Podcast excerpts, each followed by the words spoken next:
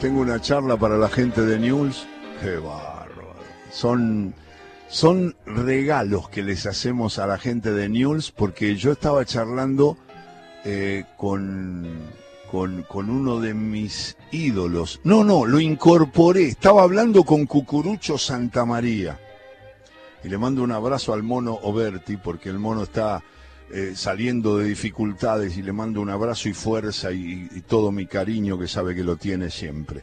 En una situación difícil, pero lo abrazamos al mono querido, Alfredo. Eh, estaba hablando con Santa María eh, y, y- y en un momento hago una pausa porque la producción me indica que estaba enganchado Berti para saludarlos. Fueron emblemas del News de la década del 70, cuando apareció Cucurucho con su habilidad y Oberti con su calidad de goleador eterno, ¿no? Y, entonces, no, la sorpresa. Escuche, escuche este diálogo especial para la gente del fútbol y para la gente de News. El mono prácticamente se lavaba dentro del área y te apilaba dos, tres tipos y te hacía el gol. Era un fenómeno. O, o siempre estaba ahí. Yo desbordaba, tiraba el centro y sabía que estaba la cabecita del mono o para empujarla, cualquier cosa. Pero eran, definía como los dioses. Querido Alfredo Oberti, ahí está elogiándolo Cucurucho Santa María. Él no me elogia a mí lo que yo lo elogio a él. No, no. ¿Qué hace, Burgui? Eh, hermano querido, ¿cómo andás? ¿Cómo andás? Bien, bien. ¿Cómo andás, bonito? Bien, bien. ¡Qué alegría! Estaba escuchando, me estaba muriendo de risa. Pero vos podés creerla. Me, me hace llorar, ¿eh? Sí, es verdad, es verdad, es. Te hace emocionar. Qué hermoso. Te charlar una con cosa, vos. este programa no lo podés escuchar. Llorás todo el día. Y es Eh. cierto, yo lo escucho. y Desgraciadamente, se lo tengo que decir a él porque tengo que decir, yo no lo escucho siempre, porque siempre tengo algo que hacer. Claro. Te hace llorar siempre, Alejandro. La verdad que recién cuando empezó el programa, eh, bárbaro, bárbaro, me emocioné mucho. Eso es para la gente de News, que tanto nos acompaña también escuchando en Rosario, con todo lo que significa Radio Nacional en todo el país. Hasta las 5 de la tarde, después el fútbol, porque hay fútbol por todos lados. Relatores, pasión nacional y la verdad que los anuncios en cada pausa eh, le dicen a usted, acabo de ver, hablando de actualidad de fútbol, que Barcelona le ganó al Sevilla 2 a 0. Sí, con un golazo de Messi, un rebote, ahí lo vi entrar muy bien, pero ganó 2 a 0 y se le acerca al Atlético de Madrid. Eh, ganó 2 a 0. Y ahora creo que juega el, el Leeds de Bielsa, así que lo vamos a seguir. Hay gente que lo sigue, que sigue escuchando la radio, las historias, las entrevistas. Pequeña pausa y enseguida estamos con la primera nota de la tarde en Radio Nacional y en Todo con Afecto.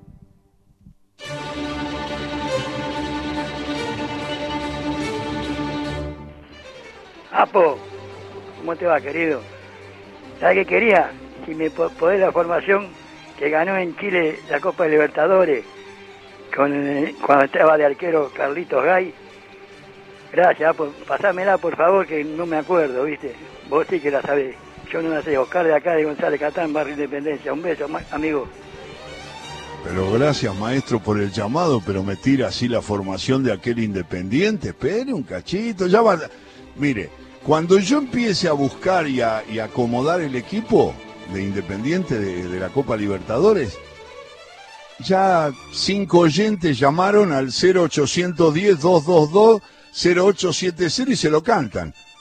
Gracias por el llamado y los futboleros están atentos a esa tarde con fútbol y, y con entrevistas y con eh, relatos de grandes partidos, de partidos inolvidables. Es nuestra manera de compartir la tarde del sábado. Hola Ale querido, te llama Héctor de Morón, un placer escucharte todos los sábados. Bueno, buen homenaje a Weber, que fue tu amigo y de Víctor Hugo, y siempre el Diego presente, esa emoción, los relatos de Víctor Hugo con el gol de Diego, la verdad, un sábado espectacular escucharte siempre y recordarlo al gran Diego. Abrazo grande de Héctor de Morón. Señor Alejandro, buenas tardes. Le habla María Buenas- Cristina. Bueno, tal, María? ¿qué decir de recordar a Diego, no? Ya hace tres meses que se fue. Eh, no me gusta hablar porque me emociono, Bueno, le deseo lo mejor en esta tarde que hace tanto calor y bueno, bendiciones para usted, todos sus compañeros y toda gracias. su familia, señor.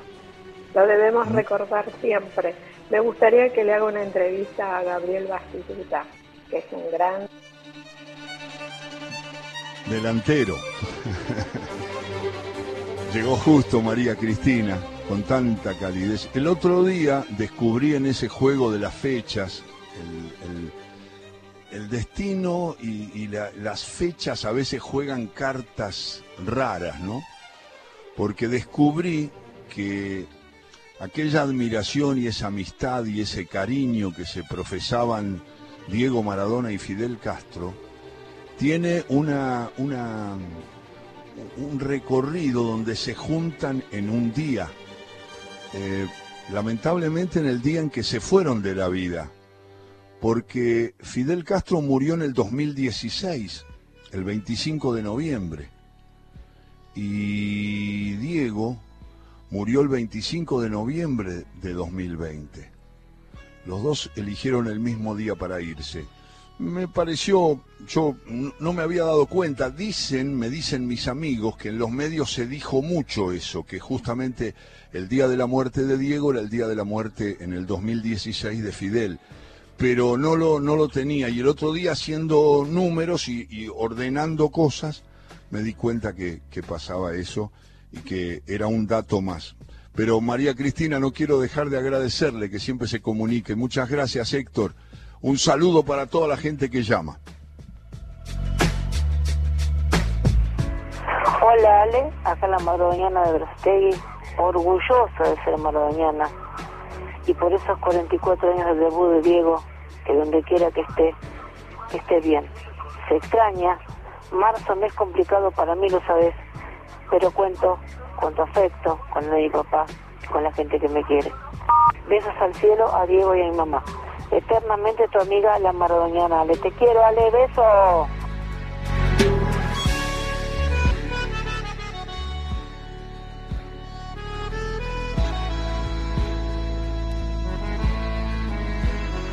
Yo a él le juego todos los boletos, porque del periodismo es un capo en el espacio, todo con afecto, que conduce el gran Alejandro Apo.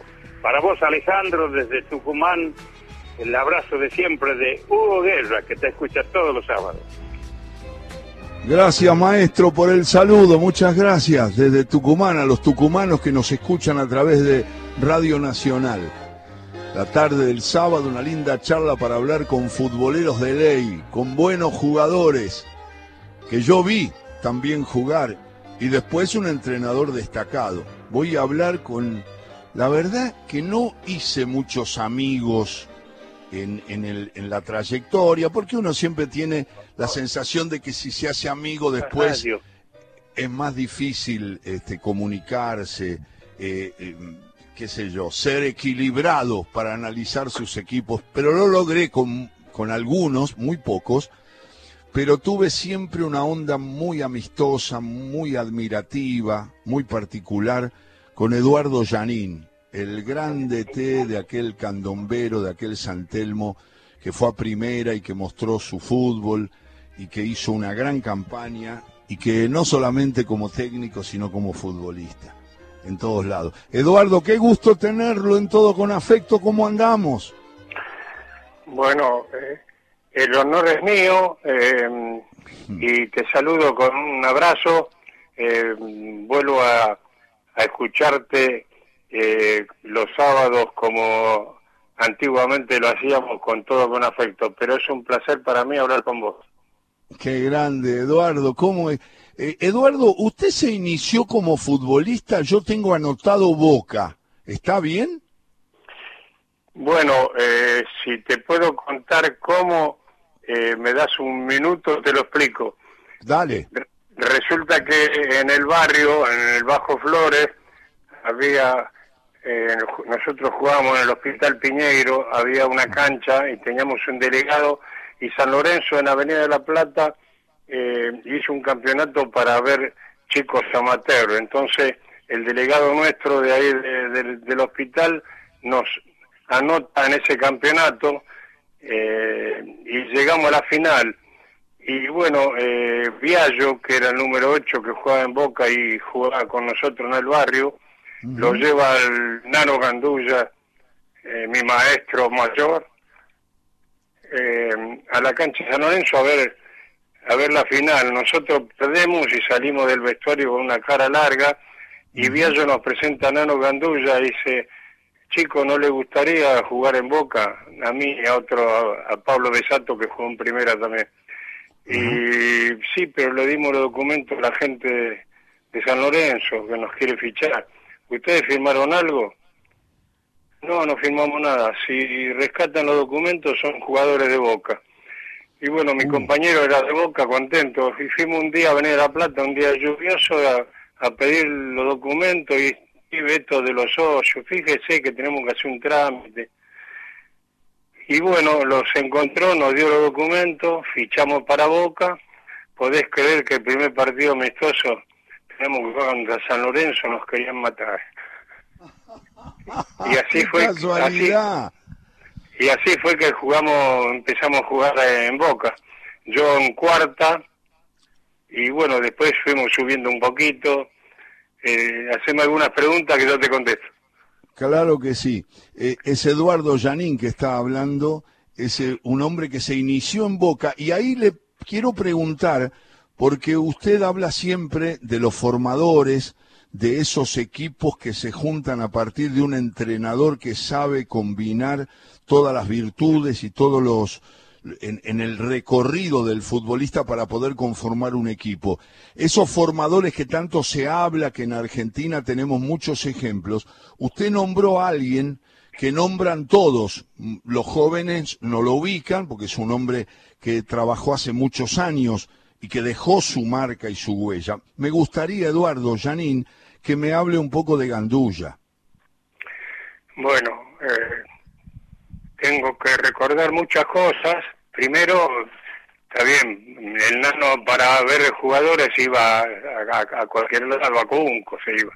Entonces nos pasó eso, fichamos para Boca, fue mi maestro en todo sentido porque eh, me aconsejaba para la vida también, porque siempre decía, eh, no me dejen el estudio, no me dejen el trabajo, lo que trabajan, porque eh, eh, yo a mí me esperaba hasta última hora para hacerme patía con la derecha y bueno, fue mi mayor maestro y bueno, lo tuve un par de años y fue lo, mejor que me pasó como jugador y como entrenador porque yo eh, después eh, aplicaba algunos conceptos que él me daba no me, no me dejan el trabajo, principalmente no me dejan el estudio, practicamos a la tarde, yo los espero, y bueno, yo eso lo hacía siempre en todos los equipos que estuve.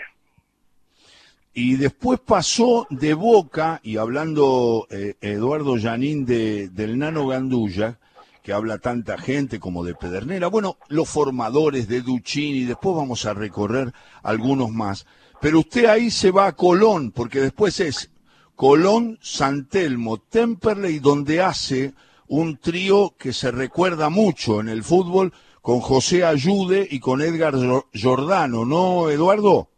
Sí, correcto. Primero, Boca pues, en ese entonces no nos querían dejar libre, eh, estaba armando, no nos quería dejar libre a unos cuantos jugadores de Boca, incluido Madero, eh, y bueno, yo con, con tal de jugar, fui a San Telmo, que estaba en la C, y Madero dice, sí, si me dan a un equipo de primera yo voy, pero si no me quedo en Boca, cosa que tenía que haber hecho yo sin desmerecer a San Telmo. Y bueno, vuelvo a Boca y me prestan, no me dejaban libre, me prestan a, a Colón de Santa Fe, que me querían comprar, y no, no quiso Boca porque Goyé, eh, que era de Boca, me conocía, agarró Temple de, como director técnico y me llevó allá.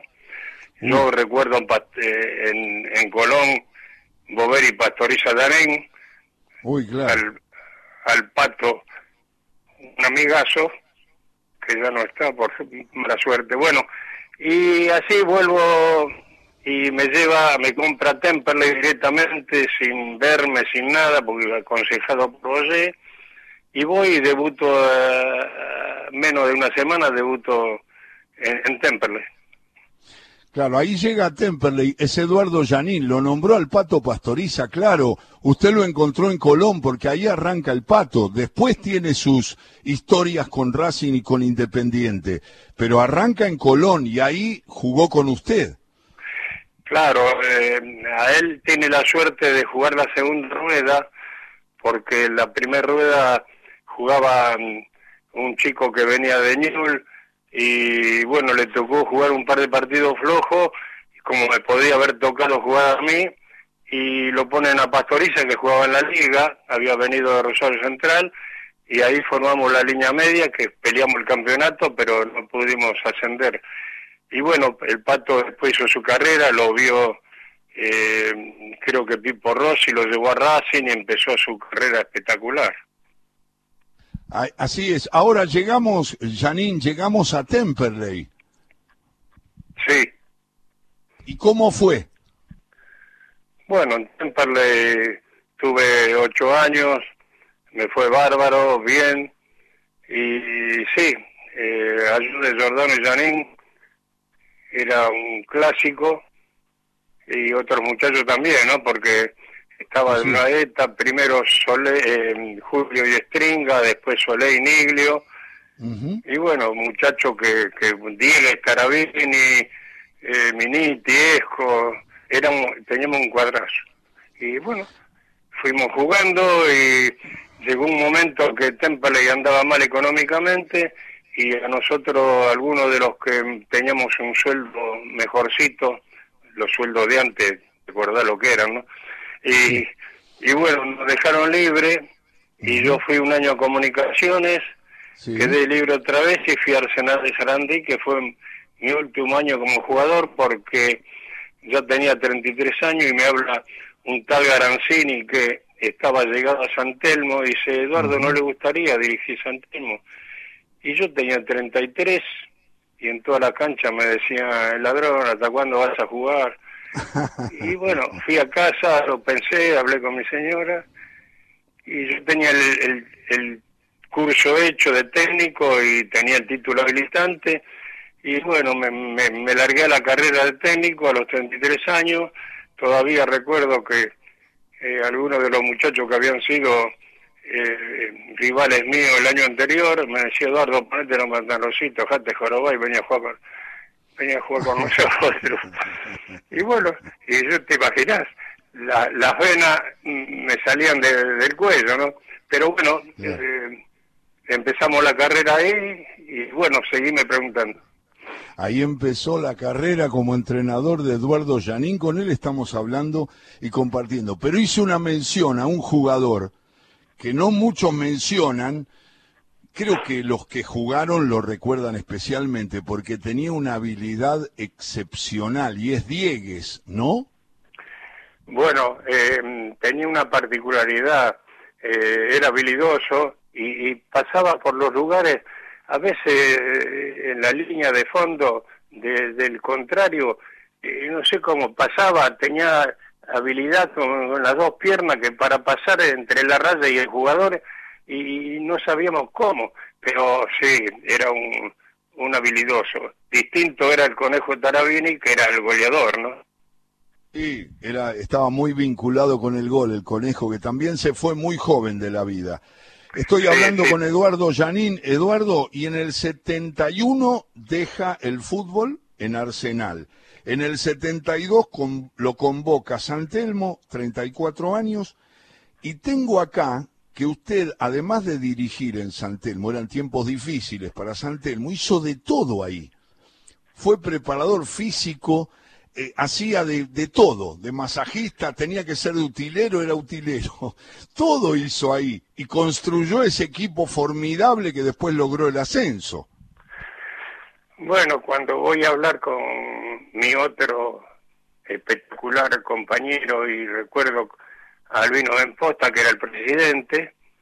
Voy a hablar para arreglar el contrato y bueno, hablo de preparado físico, dice Eduardo, no, tenemos un sueldo solo para para para usted y, y yo tuve, bueno, tuve ya tenía conocimiento de todos los equipos que estuve, eh, conocimiento de preparación física, aparte del curso que había hecho.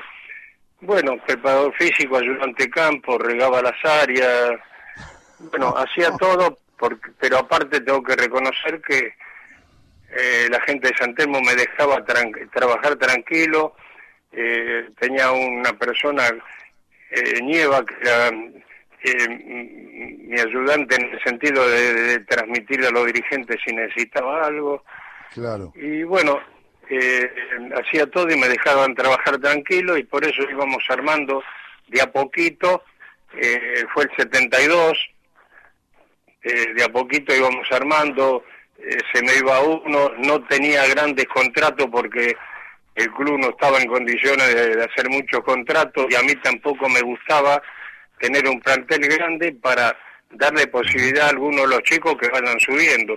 Entonces eh, me iba arreglando con lo que tenía y subí a algún chico, tal es así que en un momento subió Orlando Peregrino Ruiz, que después fue, fue vendido a San Lorenzo, y bueno, a, a Shofi que fue a España, al gallego Rodríguez que fue a España, y así íbamos tirando, se iba uno, venía y conseguíamos algún libre que, que seguíamos la carrera, y bueno, así lo fuimos armando y me dejaban trabajar y la base del equipo, yo digo siempre que la continuidad hace que las cosas eh, salgan bien, claro. pero hablo de continuidad con los jugadores, pero las tres patas tienen que andar bien.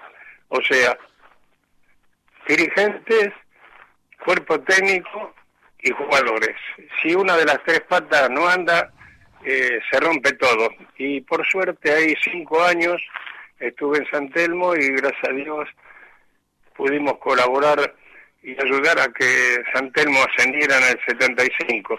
Pero aparte quiero decirte que en el 62, en el 72 empecé mi carrera eh, como técnico de la selección, que estuve 10 años, y bueno, con giras por Europa, por, por el interior, por, por, por Chile, por, por Uruguay, y bueno, y eso me lo dio, eh, el prestigio me lo dio San Telmo.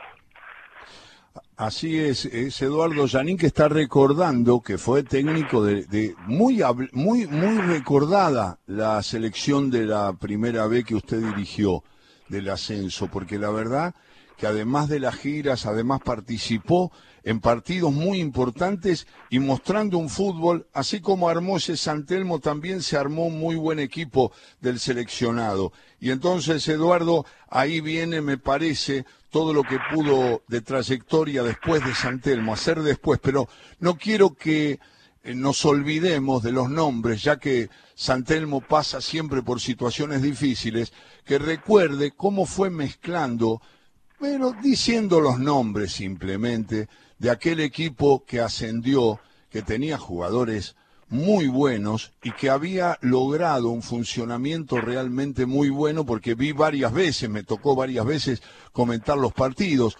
Este, no sé si llegué a comentarlo a usted como jugador, pero como entrenador seguro. Eh, lo recuerdo como jugador, pero no sé si ya estaba trabajando pero la sensación de un equipo tan estable, que jugaba tan bien y que se manejaba tan bien en situaciones difíciles, me gustaría que nombre algunos jugadores de aquel Santelmo, Janín. Bueno, eh, te hablaba de la continuidad de, del técnico y de los jugadores. Eh, digamos, yo siempre digo que trabajando tantos años y jugando el mismo plantel, el mismo equipo, eh, entre ellos mismos se van conociendo a ver por dónde gira mi compañero, por dónde voy, y de tantos años saben, eh, los jugadores saben cómo pienso yo y, yo sé cómo piensan los jugadores porque siempre nos reuníamos para hacer autocrítica. Y bueno, eh, fuimos armando despacito, como decía, y llegamos al 75, que bueno, eh, teníamos buen equipo, eh, no me puedo olvidar al polaco Wenner, la línea de cuatro era Ruiz, Minuti Ruiz Sarmiento, eh, Camejo, eh, primero era Camejo, Bañasco y Rilo, porque cuando me viene a ver Rilo era número 10, pero cuando se va Bañasco, eh, va a los Andes creo, bueno, lo puse de 5 a Rilo y ahí subió Coronel. Entonces el medio era Camejo, Rilo, Coronel, y adelante era Ramírez, Lichene y Pisapia. Entonces jugaban siempre los mismos, porque por suerte teníamos pocas lesiones, pocas suspensiones y cuando se producía algo así, teníamos a los chicos que yo los hacía venir y entrenar con nosotros y bueno, así fuimos despacito armando ese equipo que fue, la verdad jugamos, llegamos al final segundo de Quilmes y el, entre seis equipos se hizo un hexagonal, hexagonal así se dice, y bueno, eh, fuimos a jugar a, Rosario Central Córdoba, empatamos, vinimos acá con, con Almirante en el cancha San Lorenzo, bueno, hasta que llegamos al partido clave, que fue contra Lanús, y en, en la cancha de Huracán, y bueno, por suerte el 7 que le nombré, Ramírez, que teníamos una jugada preparada, ahí me quedé sin Ruiz. Antes de las finales lo vendieron a San Lorenzo y me quedé sin cuatro. Y ahí apareció un chico de abajo, Palacios, que le hacíamos cumplir la misma función que Ruiz, porque Ruiz era número dos. Yo lo hice cuatro cuando me vino a ver Minuti. Entonces eh, lo puse al pibe Palacio y le hacíamos practicar la función que, que hacía eh, Ruiz con el centro al segundo palo, con cabezazo, y Ramírez que era una fiera cabeceando, bueno, ahí le ganamos a Lanús. Partido espectacular, y recuerdo siempre al referí Eduardo Melidoni, que dirigió espectacular porque siempre estábamos con los ojos abiertos a ver de dónde venía la mano y por suerte logramos lo que todo el mundo no esperaba. Eh, nosotros nos teníamos una fe bárbara, pero teníamos eh, el miedo, la cautela eh, necesaria como para no hacernos demasiado, pero sabíamos que teníamos un plantel como para para para, para lograr el ascenso. Qué bueno. Es Eduardo Janín, que después fue técnico de Sarmiento, de Temple y de Talleres, de Tigre, de Almagro, de Chicago, de Huracán. Le recuerdo una victoria en la cancha de Boca con un gol de Candedo. ¿Estoy bien, Eduardo? Bueno, primero, déjame eh, decirte que le ganamos con San Telmo en la cancha de Huracán, sí. 3 a 1 a Boca al Boca de Lorenzo, que salió bicampeón. Bicampeón. Bicampeón. Y bueno, eh, jugamos también en la cancha de, Boca y Candedo, sí, jugó Candedo, jugó... Eh, sí, jugaron algunos chicos porque de última se me lesionaron dos jugadores y tuve que poner a, a Candedo y a, y a Morresi, ahora que recuerdo. Y bueno, pero yo dirigía a unos jugadores de la talla de, de Houseman, de Brindisi, de Gavington, de, de, varios muchachos que, que, eran eh, historia, ¿no?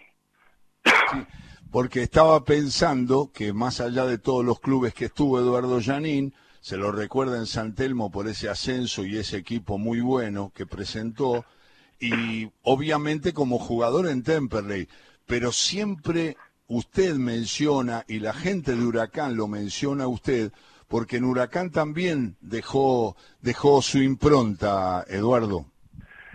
Bueno, sí, porque aparte de eso, cuando yo dirigía a Huracán, eh, mis dos hijos estaban en, inferiores, que después llegaron a jugar en primera, pero en ese entonces eh, como te decía, eh, dirigía a esos jugadores monstruos que me parecía eh, difícil de yo poder estar ahí con, con esa gente, pero gracias a Dios arrancamos bastante mal y debuté justo, tuve la suerte de debutar contra San Lorenzo el clásico y ganarlo y con gol de, de Houseman que fue para ponerlo en un cuadrito.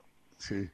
Y, y bueno, ganamos a San Lorenzo, ahí debuté y bueno, la gente empezó a ponerse contenta porque íbamos sacando resultados y de abajo del fondo aparecimos arriba de todo y bueno, eh, tuvimos eh, que jugar eh, un último partido de visitante, bueno, pero la, la, la cuestión es que hicimos una muy buena campaña, pero nosotros llegamos a- al fin de ese torneo y los jugadores tenían problemas y, iban a entrenar por su cuenta porque eh, tenían problema económico y cayó la intervención y nosotros íbamos a hablarle a la intervención para que nos deje ir, que teníamos un ofrecimiento de gimnasia Grima La Plata y bueno, y el interventor dice, ¿qué quiere? Que, que me maten, que la gente no quiere dejarlos ir.